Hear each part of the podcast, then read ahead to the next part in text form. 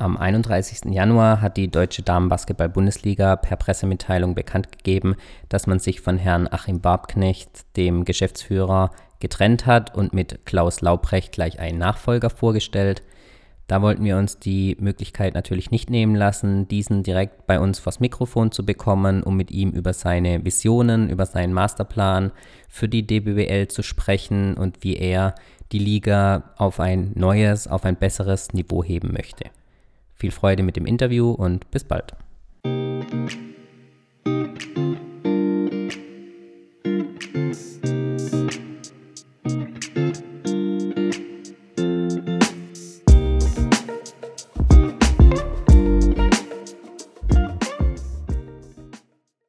Sie sind jetzt seit kurzem neuer Geschäftsführer der Deutschen Basketball-Bundesliga. Erzählen Sie unseren Hörern doch vielleicht mal zur Einleit Einleitung etwas über sich persönlich.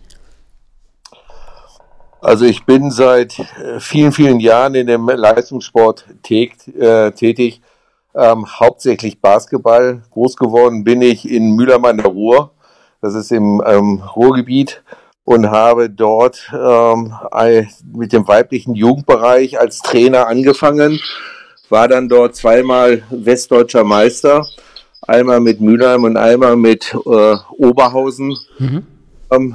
Habe dann eine äh, Bundesliga-Trainerlizenz gemacht und damals, wo ich die Bundesliga-Trainerlizenz äh, machen musste, äh, erwarb man auch einen Schiedsrichterschein.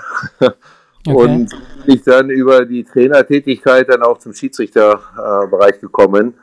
Und ähm, irgendwann äh, habe ich leistungsmäßig sehr stark in diesem gesamten Bereich Sport gearbeitet. Nicht nur in Mülheim, sondern auch in Oberhausen, damals auch in der ersten Liga und habe dann aber mich auf mein Studium konzentriert.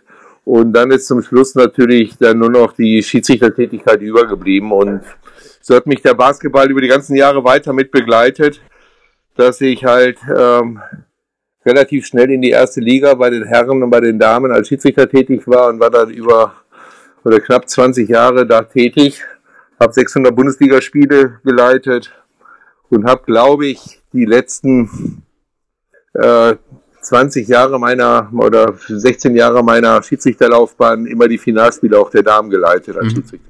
Okay. Ähm, wie kam es dann jetzt schlussendlich dazu, dass Sie neuer Geschäftsführer der DBBL wurden? War das ausgeschrieben? Resultierte dies aus den guten Verbindungen, die es dann auch schon zum Basketballbund gab? Und wie, wie kam es dann final zu der Entscheidung und hat die auch unter ähm, ja, Rücksprache und mit Einbeziehung der Vereine dann stattgefunden? Mhm. Ähm, das ist so, die Struktur ist ja äh, dort relativ klar geregelt. Das heißt also, äh, die Vereine werden vertreten durch äh, eine AG, mhm. Äh, AG Erste Liga und die AG Zweite Liga.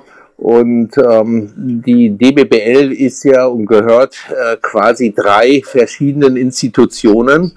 Und da fehlt halt noch der Deutsche Basketballbund als dritte Institution.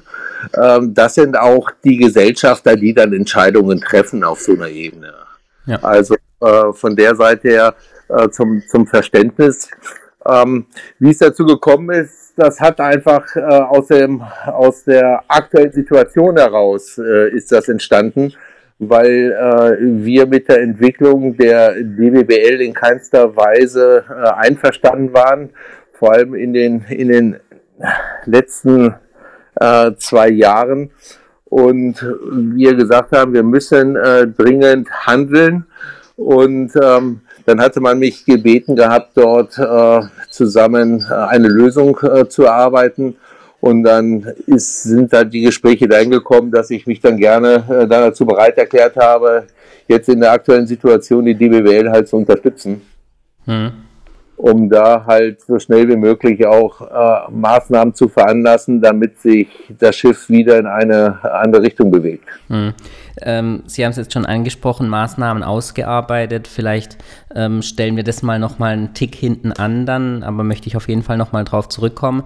Sie sind nebenher ja auch noch, oder Ihr zuletzt ausgeübte Tätigkeit war ja Inhaber oder Geschäftsführer des Wellness-Instituts in Frankfurt. Ähm, wird es auch weiterhin dann von Ihnen betrieben oder sehen Sie die Geschäftsführerstelle jetzt als Fulltime-Job ähm, und würden beim anderen dann etwas zurücktreten? Ah, das ist eine, eine, sehr gute, sehr gute Frage.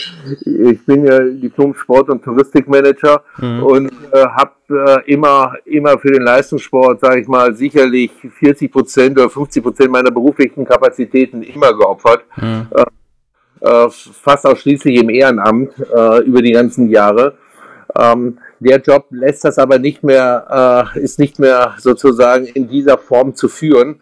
Ähm, der muss hauptberuflich gemacht werden. Also insofern stelle ich aktuell, und das habe ich auch seit drei Wochen, komplett meine anderen Tätigkeiten zurückgestellt, um die gesamte Kraft jetzt erstmal der DWBL zur Verfügung zu stellen. Mhm.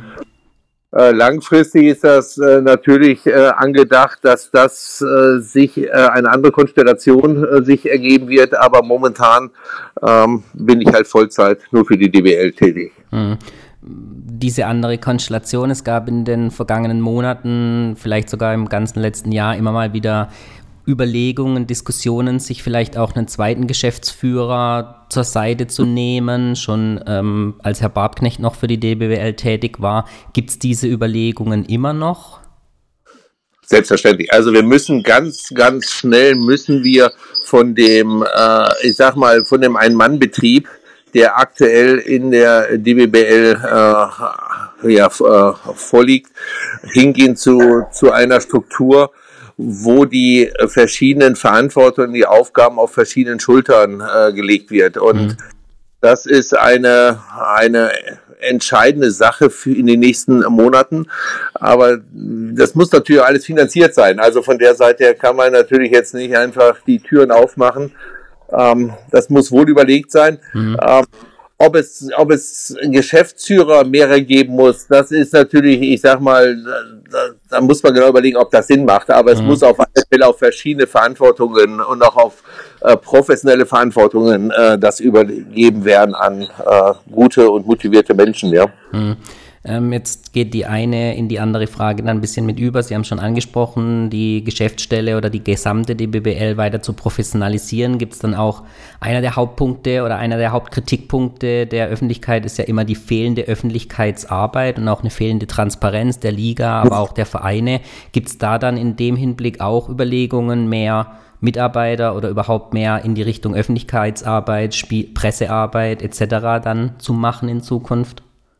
Ja, ich glaube, das ist eines der, der Hauptpunkte, die wir verbessern müssen ähm, und die ich auch einleiten werde, dass wir deutlich transparenter werden, weil wir sind keine Gesellschaft, die im Hinterzimmer irgendwelche Dinge entscheiden äh, und dann äh, ja verdeckt halten, sondern ganz das Gegenteil soll passieren. Ähm, also die Basketballwelt soll genau sehen, äh, was aktuell uns bewegt, welche Möglichkeiten wir eingeleitet haben und äh, was funktioniert und was funktioniert auch nicht. Mhm. Und ähm, ich habe damit auch begonnen. Ich war vor kurzem bei dem Spiel in Wasserburg gegen Herne, weil ich ja mitbekommen habe, dass da auch gerade bei der Top-4-Vergabe ja äh, doch einige Diskussionen äh, da entstanden sind und habe da auch ganz offen da Rede und Antwort gestanden, den Fankreisen dann nach mhm. dem Spiel. Ähm, weil es in meinen Augen das Schlimmste ist, was man eigentlich so machen kann im Profisport, wenn Entscheidungen irgendwo nicht transparent äh, für die Fans und für die Verantwortlichen äh, dort stattfindet. Hm.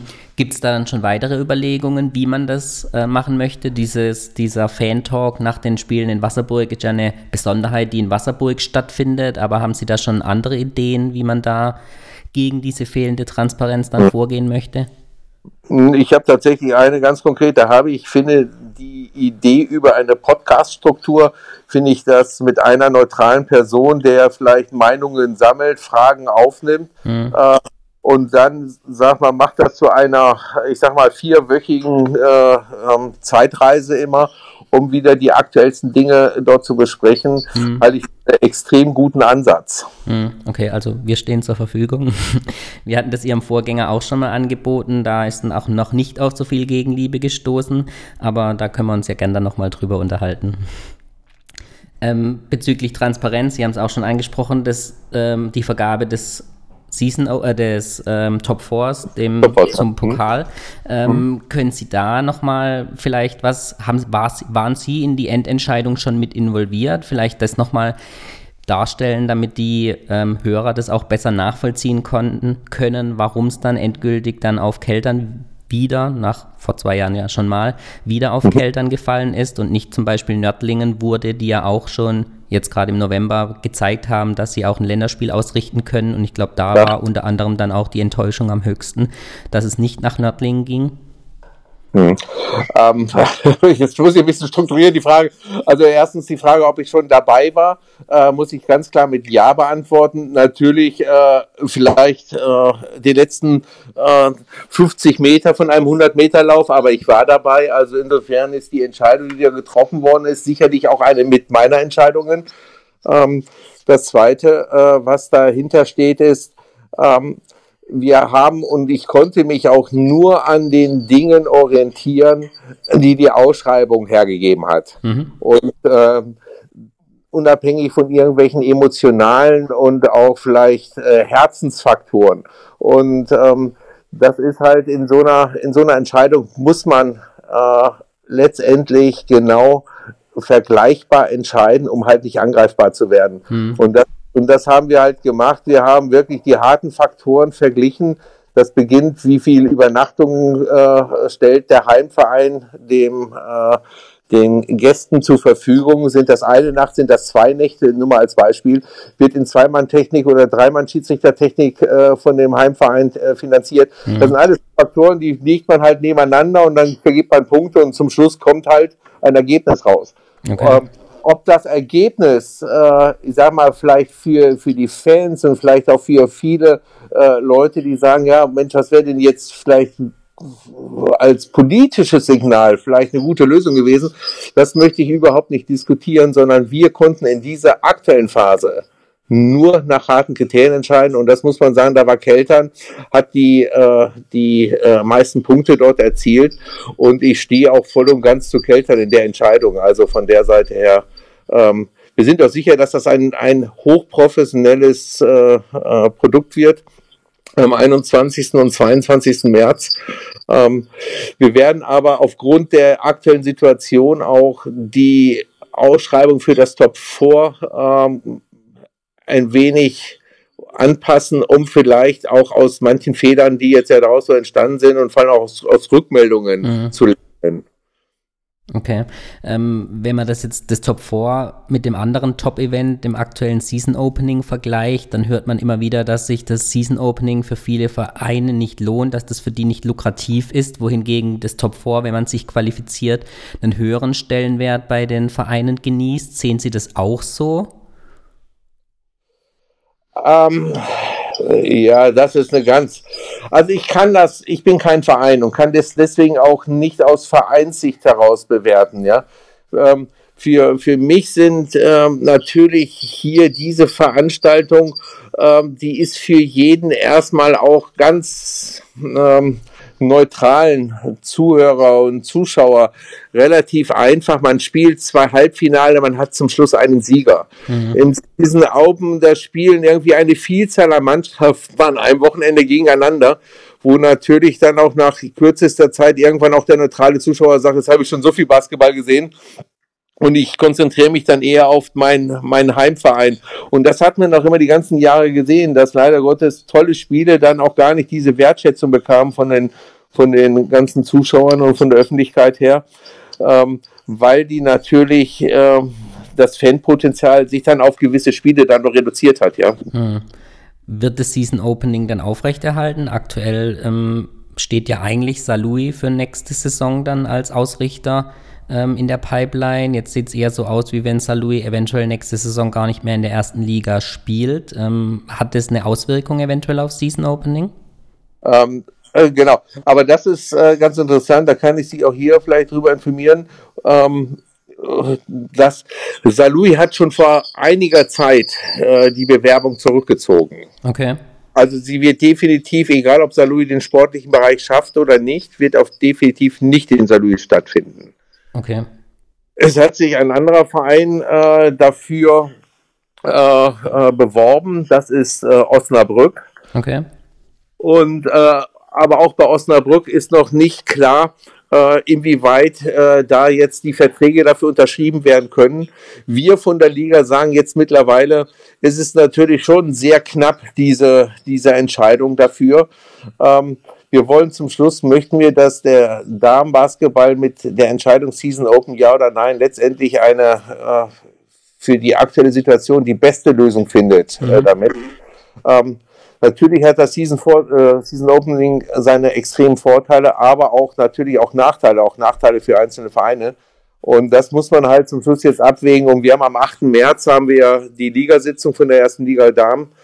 Und da wird mit Sicherheit eine Entscheidung fallen, ob da ein Season Opening stattfindet, äh, ob es in Osnabrück stattfindet äh, oder ob diese Saison oder die nächste Saison halt äh, ohne Season Opening beginnt. Mhm.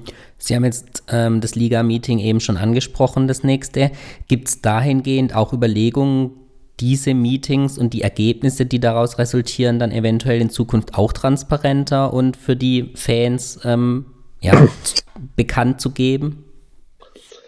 Ähm, ja, das ist, das ist halt, ein, das kannte ich so nicht. Ich meine, ich, Sie können sich ja vorstellen, ich meine, ich bin ja auch ein äh, schöner Dankleser gewesen damals als Schiedsrichter, nicht, dann hat man ja selbst immer die äh, nettesten Kommentare über sich immer in den einzelnen mhm. Lesen dürfen. Was mich schon wundert, ist über die letzten äh, Jahre, ähm, dass man immer wieder Dinge gefunden hat, die wir besprochen haben und dann äh, in der Öffentlichkeit äh, zum Teil leider auch nicht immer richtig mhm. Äh, wiedergegeben wurde. Ähm, mein Ziel ist es, äh, natürlich auch die Dinge, die wir besprechen, äh, so zusammenzufassen, dass die wichtigsten Informationen der Öffentlichkeit auch mitgeteilt werden. Okay. Also man könnte das sich vorstellen, dass man sagt, man fasst nachher nochmal zusammen die wichtigsten Punkte in einer äh, Summary und die könnte man dann entsprechend äh, kurzfristig dann auch nach außen geben, mhm. weil es eigentlich gibt es auch keine Gründe, äh, manche Dinge unter verschlossener Tür zu halten. Mhm. Also Ergebnisse, finde ich, können auch und sollen auch nach draußen kommuniziert werden. Okay. Also das klingt ja schon mal wesentlich besser. Natürlich haben wir auch viel gelesen, ähm, auch mit Vorsicht gelesen und genau dahingehend kam jetzt auch die Frage dann auch von einigen Hörern ähm, bezüglich der Transparenz dann eben. Wenn wir nochmal kurz zurückgehen, auch eine Hörerfrage. Ähm, wir wissen es aus anderen Sportarten, beispielsweise bei Formel 1 Rennen, dass die Rennstrecken häufig viel Geld bezahlen müssen, damit ein Rennen bei ihnen dann tatsächlich stattfindet. Ähm, da geht es auch in die ähnliche Richtung, muss bei einer Vergabe von einem Top-Event, egal ob jetzt Top 4 oder Season Opening, Geld bei der Ausschreibung, die eine Rolle spielen, die dann eventuell nachher dann das Zünglein an der Waage sogar sein könnte? Mhm. Äh, natürlich, äh, wir befinden uns im Profisport, ist Geld äh, immer ein wichtiger Faktor und es wäre auch äh, falsch zu sagen, äh, dass das würde nicht stimmen. Ähm, aber es ist so, wir wollen auch hier eine klare, wir wollen kein Bieterverfahren mehr haben. Wir wollen nicht mehr haben, dass über, äh, über, sag mal, rein das Geld äh, äh, Dinge entschieden werden können. Also insofern werden wir zukünftig, glaube ich, das klar kommunizieren, was Voraussetzungen sind, auch finanzielle Voraussetzungen. Und wenn dann alle Vereine, die dafür Interesse haben, das auch gleich bieten können, dann kann man nämlich auch noch weitere Faktoren dann berücksichtigen. Hm. Kommen wir mal zum Punkt Spielordnung der DWBL. Ähm, ich glaube, so ein bisschen den Stein ins Rollen gebracht hat der Ausstieg der Fireballs Bad Aibling, aber auch in der vergangenen Saison war dann mit Salui immer mal wieder im Clinch mit der Liga. Ähm, wie möchte man in Zukunft versuchen, den Androhungen von rechtlichen Schritten der Vereinen entgegenzuwirken? Gibt es da Planungen, dann auch die Spielordnung dahingehend nochmal anzupassen oder eventuell sogar komplett zu überarbeiten? Also wir haben nur eine, eine starke und sichere Zukunft, wenn wir die Spielordnung komplett überarbeiten. Und äh, da muss ich einfach sagen, das ist unfassbar, was wir in den Gremien an ehrenamtlicher Unterstützung bekommen aktuell. Ähm, die Spielordnung wird gerade mit äh, rechtsanwaltlicher Unterstützung von hauptsächlich äh, auch von der Frau Kunel, von der äh, Spielleitung, von der, von der Frau Novara, äh, von dem Herrn Wagner, also von vielen, vielen äh, Personen äh, mit unfassbar vielen Stunden äh, überarbeitet. Mhm. Wir wollen das tatsächlich auf eine ganz neue, ganz rechtssichere Basis aufbauen, so dass wir uns endlich zukünftig nur noch über den Sport unterhalten können. Mhm mehr über irgendwelche auch zum Teil die Liga vielleicht in existenzbedrohender Weise äh, äh, geführte Rechtsfälle bringen, ja. Hm. Ähm, einer der wichtigen Punkte dann auch als Teil der Spielordnung wäre wahrscheinlich eine Art Quote für deutsche Spielerinnen. Ähm, jetzt gab es vor der Saison eigentlich ein Gentleman's Agreement ähm, für den Einsatz, wie viele deutsche Spielerinnen dann pro Team ähm, eingesetzt werden sollen oder im Team, zumindest im Kader stehen sollen.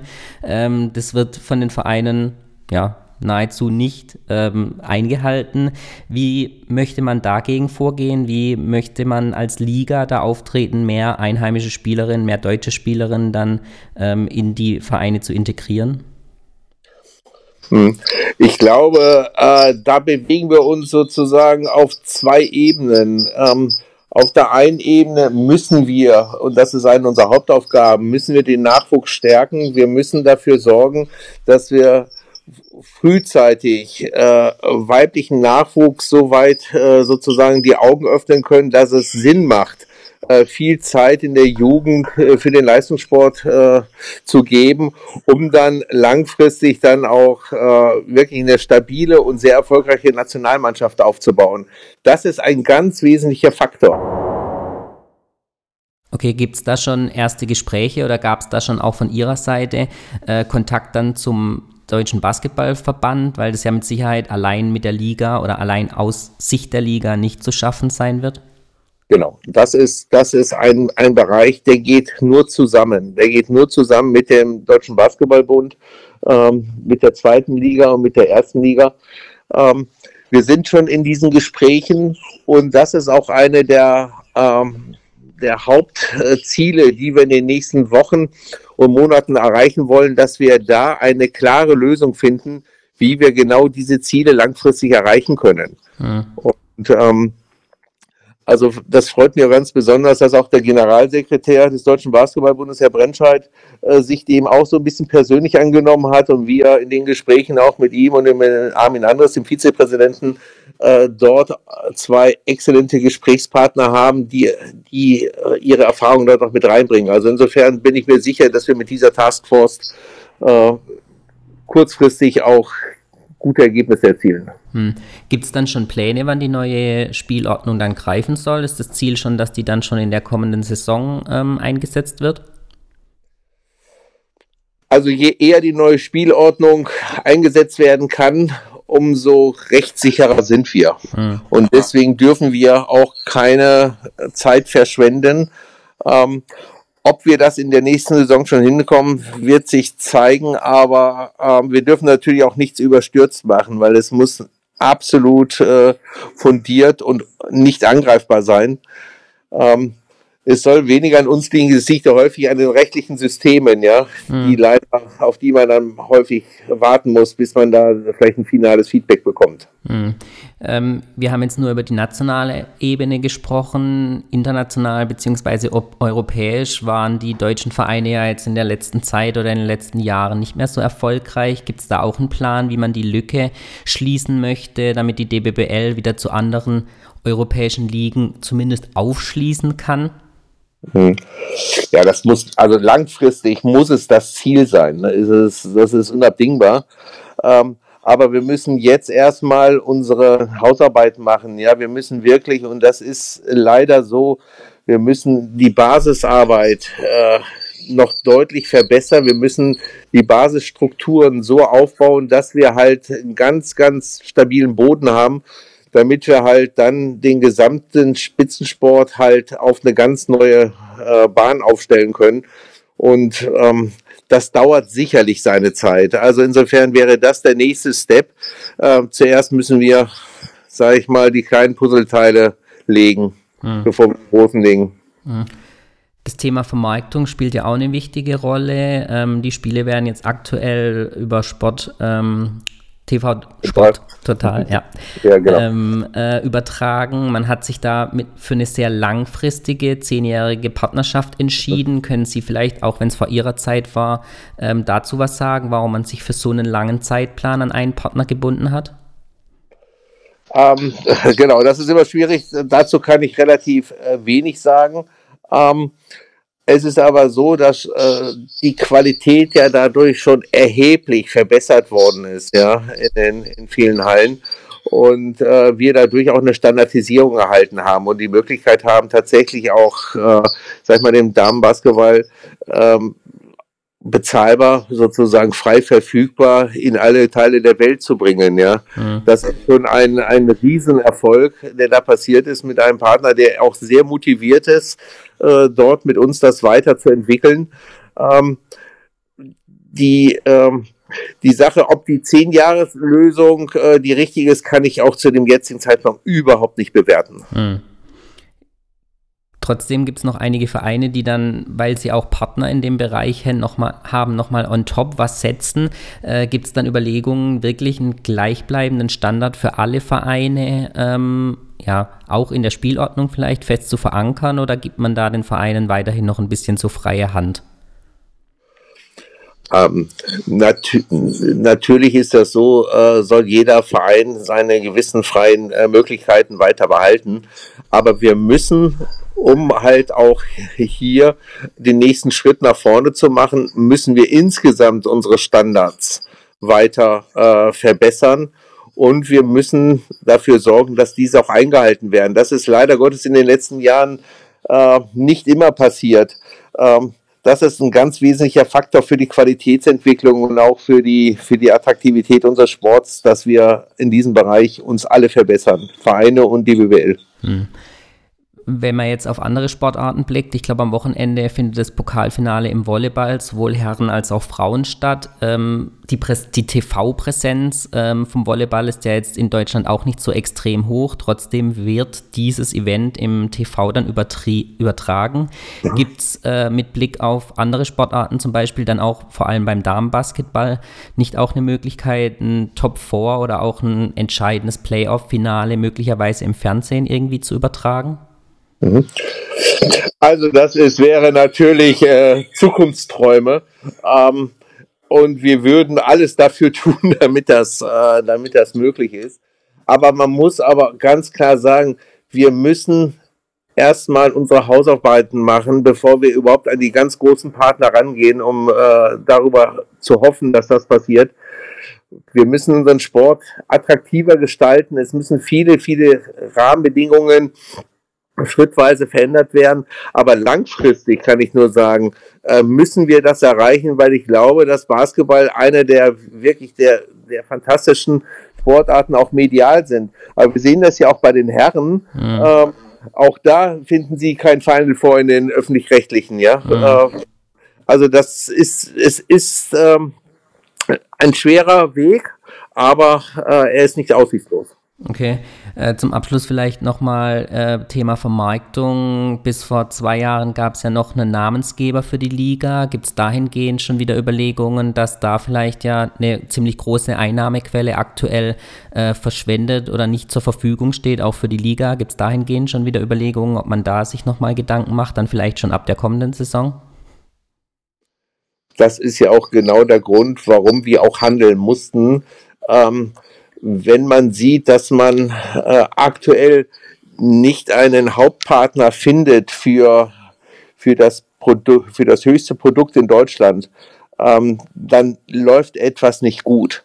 Und ähm, das ist eines der Hauptdinge, die wir weiter mit äh, verändern müssen, damit wir wieder begehrt werden äh, für Sponsoren, ähm, damit es verschiedenste äh, äh, ja, Produkthersteller vielleicht gibt, die sagen, sie möchten in den Damensport halt investieren und sehen dort auch einen Mehrwert und wir müssen tatsächlich baldmöglichst einen, einen neuen Hauptsponsor äh, finden, weil wir das natürlich auch für die finanzielle Situation der Liga brauchen.